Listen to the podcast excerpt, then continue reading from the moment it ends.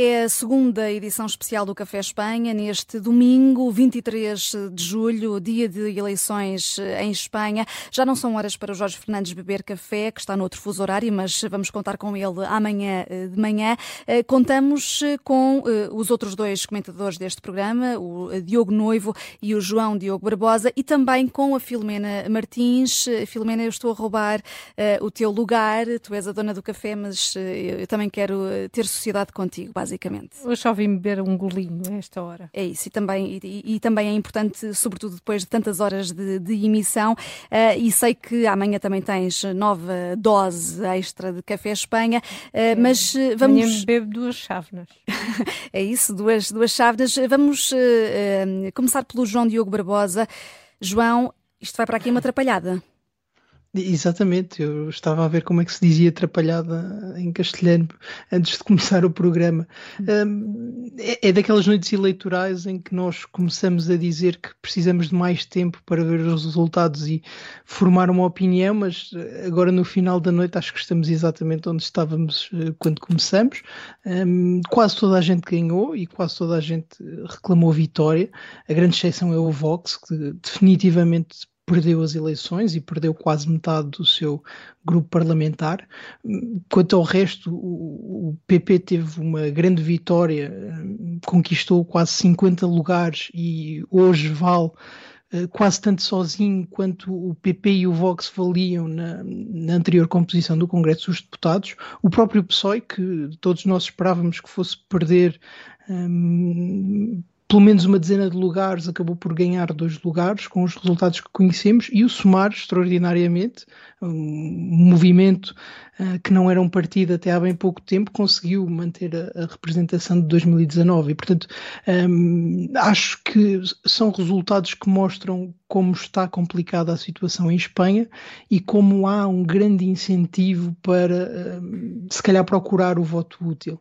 Um, definitivamente, os partidos do centro são aqueles que ganham lugares, mas não é fácil perceber como é que o bipartidarismo se pode reconstruir já com uma coligação ou com uma tolerância um, do, do PSOE ao PP. Acho que este foi o primeiro passo para recuperar um, a tendência do centro. Vale a pena pensar que em 2019 PP e PSOE somados valiam menos de 50% dos votos, hoje estão uh, provavelmente um bocadinho acima dos 60%. Essa é uma grande evolução e parece-me que para um país como Espanha teve anos tão difíceis, uma evolução para o centro é uma notícia que vale a pena dar.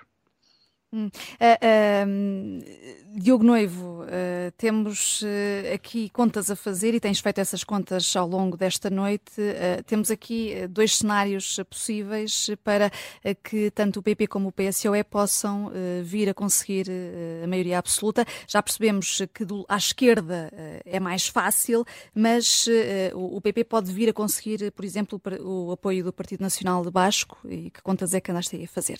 Sim, é, é possível. Antes de mais, cumprimentar o meu camarada e dizer que entrenecedor à vontade que ele tem de manter o bipartidarismo vivo. Estamos todos agarrados à calculadora a tentar fazer equilíbrios e perceber como é que se forma uma maioria. Mas o meu camarada continua a acreditar no bipartidarismo. Acho que sim. Acho que a fé é a última coisa a perder. Um, sim, a, a, direita pode chegar a, um, a uma maioria absoluta até se conseguir somar Vox, Partido Nacionalista Basco, Coligação Canária e União do Povo Navarro. Isto dá 176 deputados. Agora, é uma equação praticamente impossível de fazer.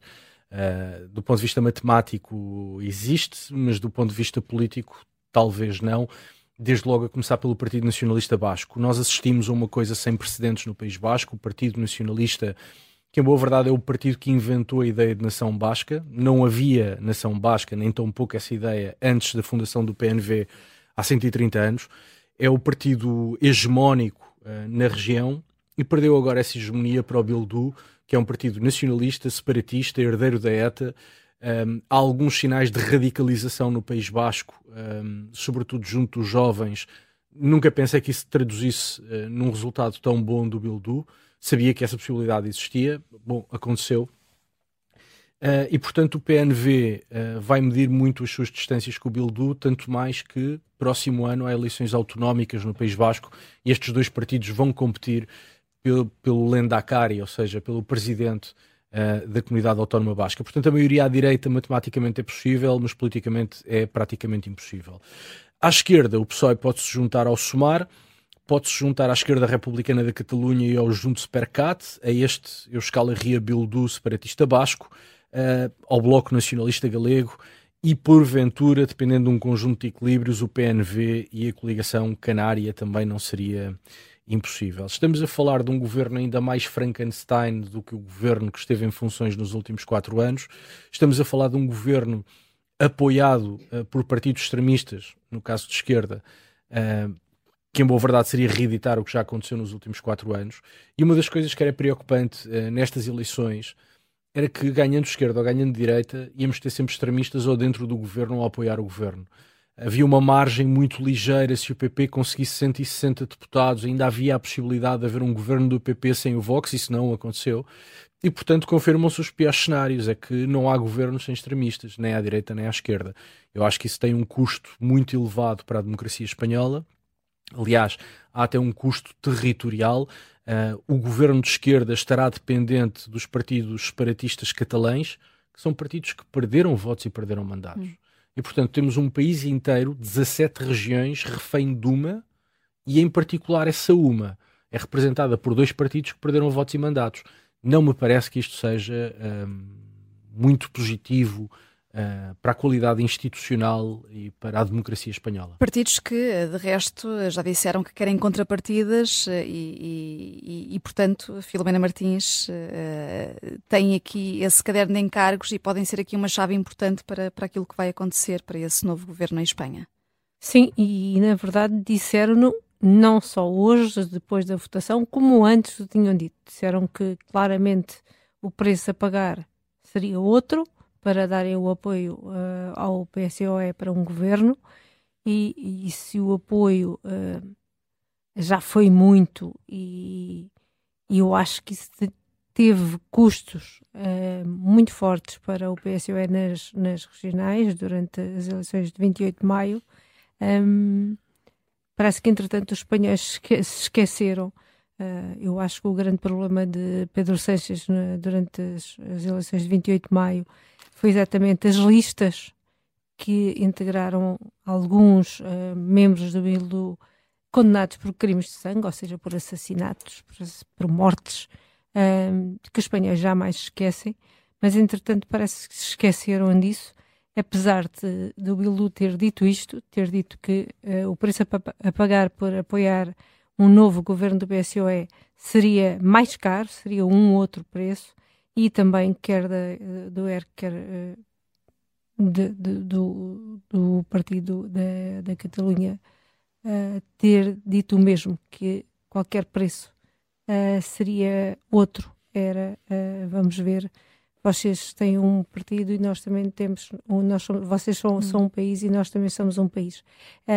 a frase foi muito forte, o que nos traz aqui um problema que é o PSOE ser, ser uh, governo em Espanha, dependendo de Puigdemont.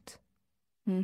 Uh, uh, um, um, risco uh, cada vez maior de desagregação em Espanha, João Diogo Barbosa. Sim, eu acho que vai ser muito interessante acompanhar as negociações de Sanchez com os independentistas, porque a situação mudou e eu acho que a posição negocial de Sanchez é mais forte agora.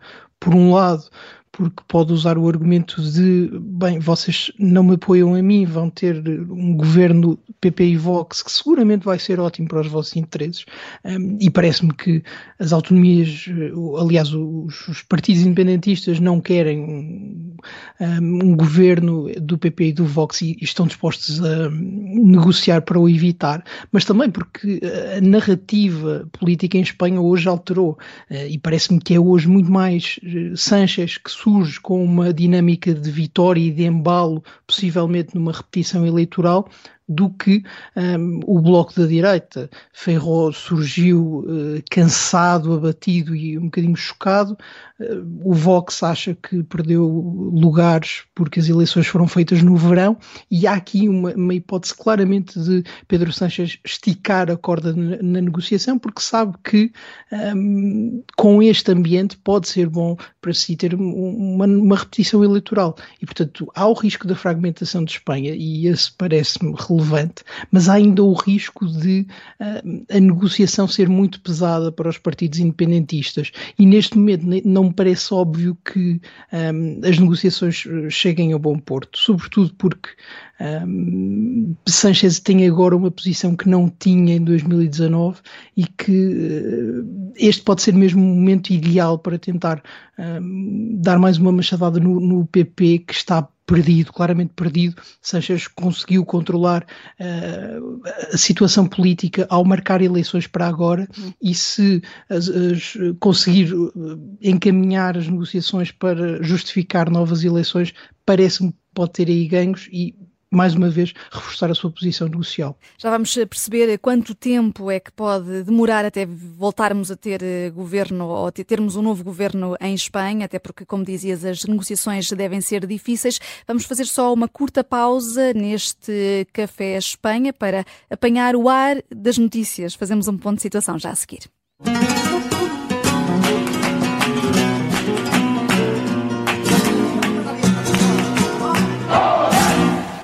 Olé, toda a gente a, a proclamar a, vitória em Espanha, toda a gente aqui, claro, PP e PSOE, grande festa nas duas sedes de campanha dos dois partidos, mas olhando para as contas, se olharmos só para o partido mais votado, quem ganhou foi o PP, com 136 deputados, mas nem com o Vox consegue a tal maioria absoluta.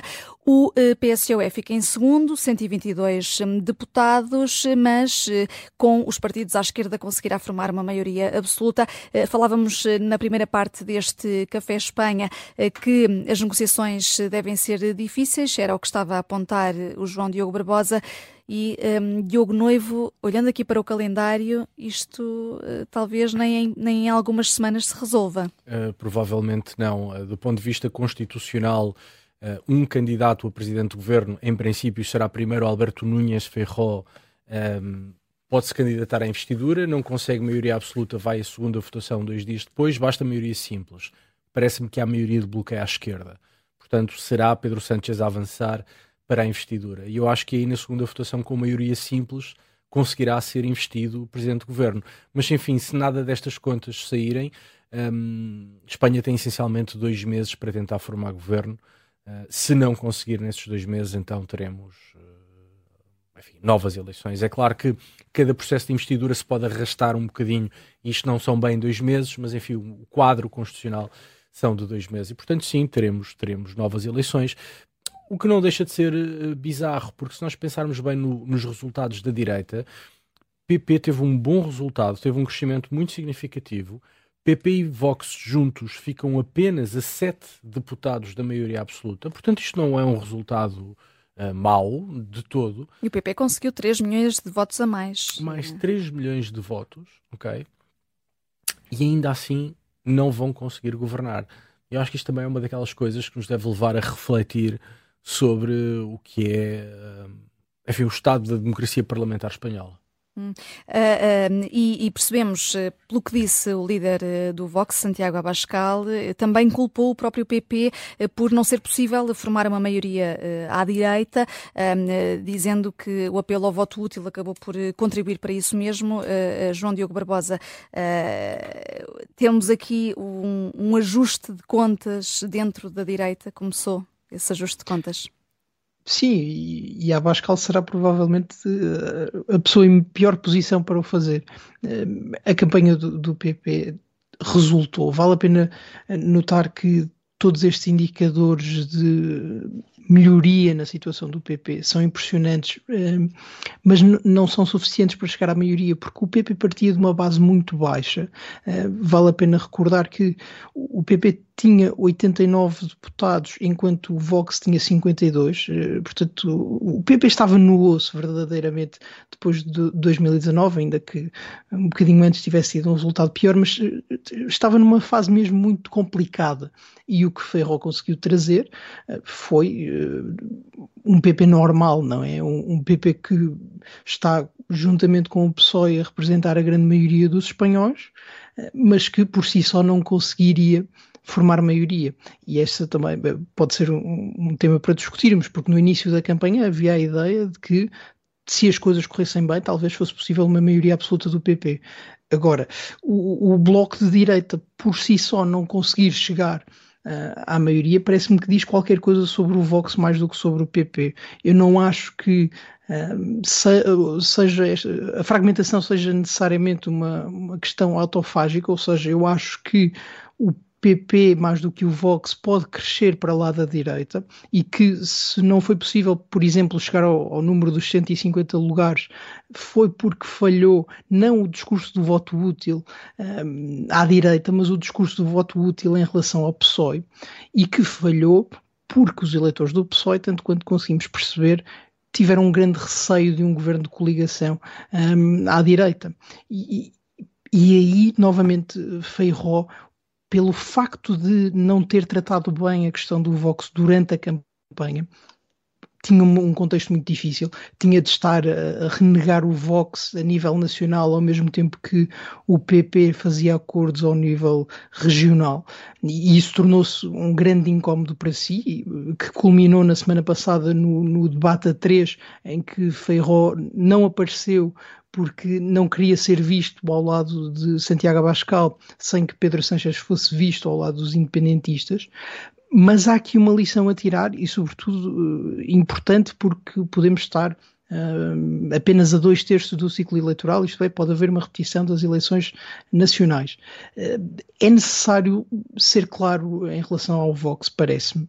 A ideia de que se pode demonstrar algum incómodo enquanto se aceita um governo, que foi a estratégia de Ferro, ou seja, demonstrar sempre grande incómodo com a possibilidade de ter Vox no governo ou de ter o apoio do Vox, mas procurar não fazer disso um tema de campanha, não resulta para um, chegar à maioria absoluta.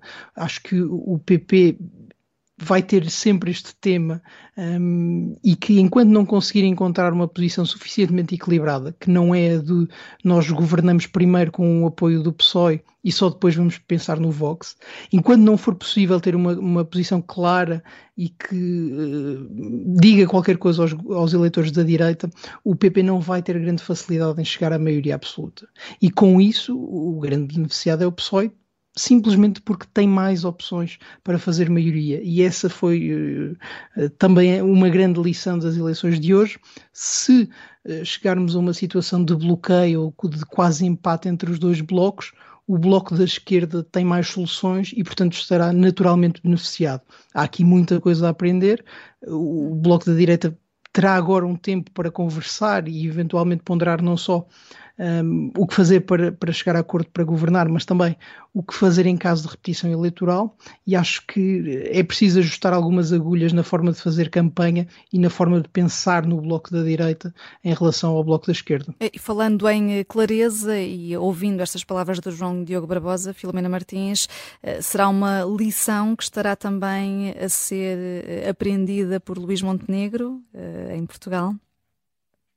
É preciso tirar relações aqui, não é por acaso que todos os, pelo menos Montenegro e, e, e André Ventura já se pronunciaram sobre isso, tal e qual como uh, Joana Mortágua também o fez e, e, e, o fizeram mais, mais políticos portugueses sobre estas, sobre estas uh, eleições.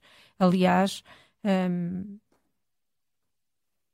havia dentro da direção do PSD quem considerasse que estas eleições espanholas eram uma espécie de laboratório para o que podia vir a acontecer em Portugal.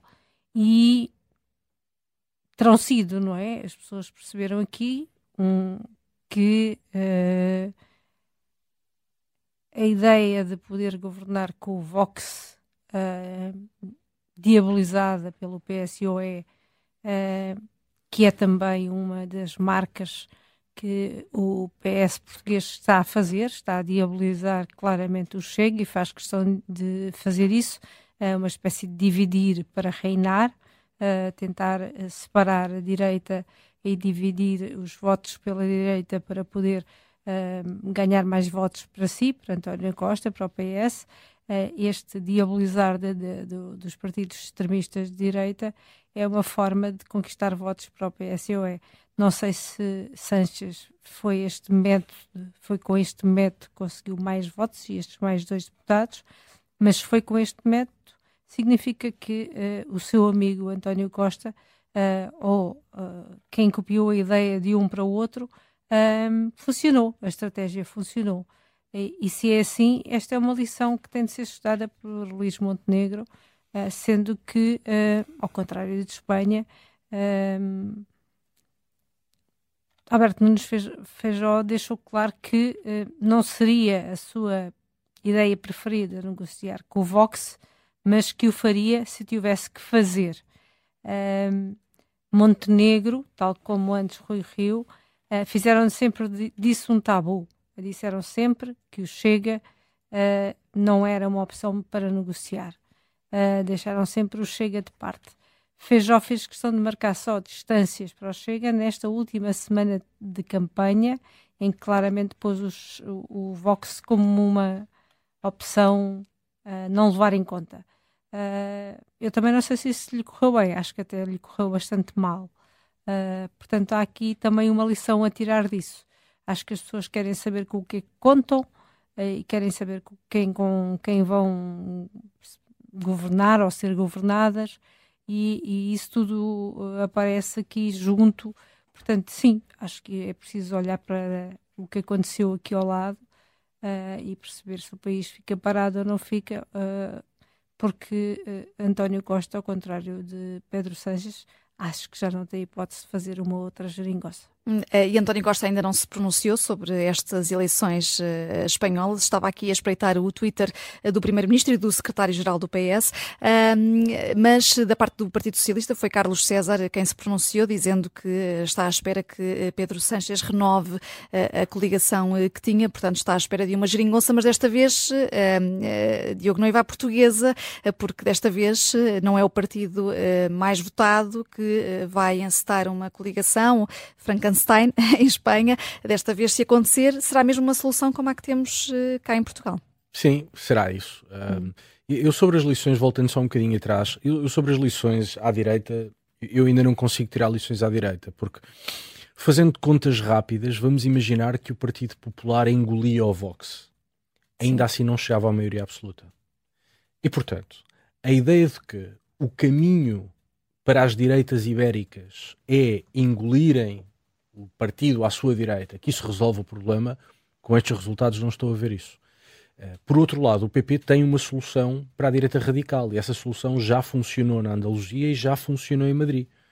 Em Madrid, o Partido Popular maniatou por completo o Vox e tem maiorias absolutas. O caso da Andaluzia é especialmente importante porque a Andaluzia é uma região de esquerda há 100 anos, onde o PSOE governou ininterruptamente desde que há eleições livres em Espanha. E o PP hoje governa com uma maioria absoluta depois de um acordo pontual com o Vox. Portanto, eu acho que a direita espanhola tem soluções para o Vox. Desta vez não funcionou, importa perceber porquê. Achar que engolir o Vox resolve o problema, pelas minhas contas, não, não resolve o problema. É um e o que é que falhou na estratégia de, de Ferro? Eu acho que Ferro, uma das coisas, eh, e aliás, eh, aqui para o Observador, eh, até tive a oportunidade de escrever isso, Uh, Ferro apostou nos dois tabuleiros, a favor e contra a esquerda radical. Uh, portanto, foi um equilíbrio difícil. Porventura devia ter sido mais claro e eu acho que devia ter sido mais claro. Mas Ferro pôs em marcha uma dinâmica de voto útil à direita. Ou seja, Ferro foi buscar mais votos e mais mandatos, mas fê-lo esvaziando o único partido no qual se podia apoiar. E portanto, o Vox é sobretudo vítima do PP o Vox não é vítima de mais nada, é do PP. E, portanto, daí achar que há aqui um erro estratégico do PP que nós em Portugal devemos aprender com isto, talvez, talvez. Acho que é demasiado cedo para estarmos a tirar um, essas, essas conclusões. A esquerda a esquerda vai fazer uma geringonça à portuguesa, portanto, ou vai tentar, pelo menos, uh, o segundo partido mais votado liderar uh, um governo. Uh, o que em si eu acho que não constitui nenhum problema, acho que é uma solução perfeitamente legítima, constitucional. Não vejo mas por... não é historicamente o que acontece em Espanha. Não é historicamente hum. o que acontece em Espanha, mas Espanha é uma democracia parlamentar. E, portanto, o que importa são os equilíbrios feitos no Parlamento e, portanto, não, não é uma solução uh, que me pareça ilegítima ou, ou, que seja vista como ilegítima. Eu acho que a gravidade da solução à esquerda está no tipo de partidos nos quais o Partido Socialista se vai apoiar. Uh, se nós estamos uh, num momento em que entendemos que é importante defender a democracia e as suas instituições, acho que devemos olhar com muita atenção e com muita preocupação para o tipo de equilíbrios de poder que o PSOE se prepara para fazer. Uh, uh, João Diogo Barbosa, olhando aqui para o que disse o Diogo Noivo. Sim, eu, eu queria, queria discordar do Diogo em relação à, à questão do Vox, hum. porque eu acho que os blocos não são os tanques e, portanto, se o PP, por hipótese, engolisse o Vox, hum, eu acho que o PP tinha boas possibilidades de ir, ir, ir buscar também votos ao, ao, PSOE. Aqueles dois lugares que o, que o PSOE hoje conquista vêm de algum lado e, e não vêm só da Catalunha. Um, o, o Desculpa, João Diogo, vêm dos cidadãos. Exatamente. E os, e os cidadãos poderia perfeitamente integrar a grande coligação do PP. Aquilo que eu quero dizer é que há muita gente a votar no PSOE com receio do Vox. Um, e, portanto, a clareza, a falta dela do PP tem um efeito não só no bloco da direita, mas também no, no grande centro que o PP necessita, e isso hoje ficou claro, de que, que o PP necessita para, para, governar com maioria. E, portanto, eu acho que a, a questão não se pode ver apenas um, no que a direita vale hoje, que vale muito mais do que valia em 2019, mas também no, no, no bolo completo e naquilo que o, o PSOE faz hoje, que é um resultado extraordinário em que passa de uh, arriscar perder 10 ou 20 lugares para conquistar dois. Eu acho que vem muito daí. Um, e, e, o facto do PP ter conseguido uma estratégia de voto útil um, à direita, que funcionou bem, porque o Vox de facto perdeu lugares perante a força do PP, não explica tudo. O PP ganha 47 eh, lugares. Provavelmente, eh, provavelmente não. Eh, eles não vêm todos do Vox. E, portanto, o, o, que mostra que o PP, com a postura que tem, ainda consegue ir buscar votos ao centro, é isso? Mas, exatamente, mas não então, os, os, suficientes para formar a maioria. E esse é o ponto. João Diogo, mas mostra tinha... que não, a relação que o PP tem com o Vox não impede o partido de ir captar votos ao centro mas impede aparentemente, até agora pelo menos, impede de conseguir uma maioria absoluta. E eu acho que o mas PP ficaram, tinha... ficaram a sete deputados da maioria absoluta, quer dizer, foi, não, não é muito relevante, não é? Que do ponto de vista das coligações é mais ou menos o mesmo que ficar a 20 lugares, porque não há grandes caminhos, haverá um caminho e portanto não é indiferente estar a 7 lugares, mas é, parece-me que é daí. Eu acho que a grande notícia e a grande derrota para o PP vem do facto do, do PSOE ter conseguido não só conter os danos, como ainda ter crescido, e cresce, até porque nós acompanhamos a campanha, sabemos o que foi discutido, cresce com receio da coligação PP-Vox, e, e o que Feijóo poderia ter feito era ter assumido uma posição em relação ao Vox. Há as posições radicais de nós não governaremos em caso algum com o Vox, ou nós governaremos, obviamente, com o Vox que vai entrar no nosso governo. Mas há, eh, eu diria. Mas desculpa interromper de outra vez, não quero mesmo ser chato, mas a postura clara do PP já foi tomada pelo Pablo Casado. O Pablo Casado fez um cordão sanitário ao Vox. Recordas-te parece... que foi posto na rua porque não foi capaz de ganhar uma única eleição, não é? Também foi posto na rua por motivos mais. mais não, porque objetivamente não ganhou eleições. Depois criou um disparate tremendo que foi tentar, uh, uh, enfim, queimar Isabel Dias Ayuso. Mas antes disso, Pablo Casado perdeu tudo o que havia para perder e tinha um cordão sanitário claro ao Vox. E, portanto, daí esta minha dúvida uh, de querermos insistir num cordão sanitário. Estou a falar de Espanha. insistir num cordão sanitário que já foi tentado e não funcionou. e agora não se fez esse cordão sanitário e o resultado foi manifestamente melhor. Mas eu nem ia defender o cordão sanitário, acho que não, é tarde demais para ir por aí. E seria estranhíssimo e muito difícil de explicar aos eleitores uh, ter o, o, PP Nacional a não fazer uh, qualquer acordo com o Vox ao mesmo tempo que o fazia nas comunidades. Mas Ferro podia ter tido uma linha de campanha clara e acho que tentou fazer-se isso, mas depois abandonou-se, que era de nós vamos fazer um acordo com o Vox apenas e só se o PSOE não nos tolerar o governo e sempre com a linha vermelha de não ter um, membros do Vox no governo. Esta parece-me que seria a, a, única posição possível, uh, atendendo às circunstâncias do, do PP e de Espanha, e de que teria a vantagem de, como dizia a Filomena há pouco, explicar às pessoas o que é que vai acontecer. Feijó foi sempre muito pouco claro e, e e ele notava-se que ele tinha um verdadeiro incómodo em relação ao Vox, mas como não tinha uh, suficiente abertura para explicar o que é que ia acontecer, temia-se o pior e, e, abria todo o tipo de, de, questões sobre o que é que ia acontecer, facilitava a campanha do PSOE até um, ao demonizar uma, uma, um eventual governo do PP apoiado pelo, pelo, Vox, e acho que foi aí que falhou. O, o cordão sanitário eh, poderia ter sido implementado e, e mantido ferreamente há uns anos. Hoje em dia parece-me que já não é o caminho, tal como seria um péssimo caminho eleitoral para o PP dizer nós vamos governar com o Vox e, se necessário, teremos membros do Vox no nosso governo. Acho que essas duas posições hoje uh, são eleitoralmente uh, difíceis de sustentar pelo PP. Há uma posição intermédia que Feijó chegou a explicar uh, ainda durante o, debate a propósito das comunidades, mas que não conseguiu sustentar suficientemente durante a campanha. E se houver uma, uma, uma repetição eleitoral, parece-me que tem de ser por aí.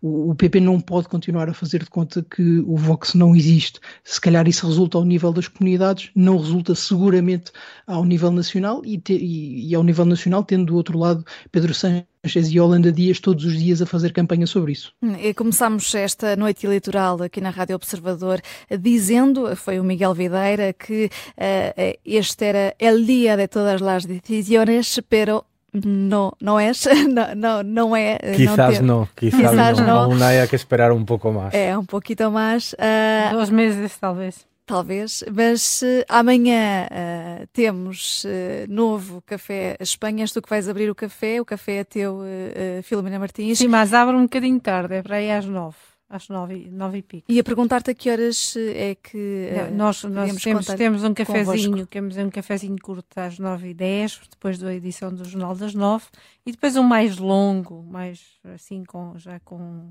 com os bolinhos a acompanhar depois do Jornal da Uma. Hum, está combinado. Uh, gostei muito de estar aqui uh, no teu balcão, no balcão do teu café, Filomena Martins. Uh, mas amanhã. Um, uma boa, um bom contrato. Pronto, ainda bem. Temporário. Temporário, temporário, temporário eh, porque o programa é teu e do uh, João Diogo Barbosa, do Diogo Noivo e do Jorge Fernandes, que amanhã vão estar os quatro, vão dormir pouco, mas vai valer a pena para quem um, está a acompanhar esta noite eleitoral. Como percebemos, não há desfecho para já, um, não há solução ainda definida para aquilo que vai acontecer em Espanha. Ponto final neste café, café tomado até amanhã.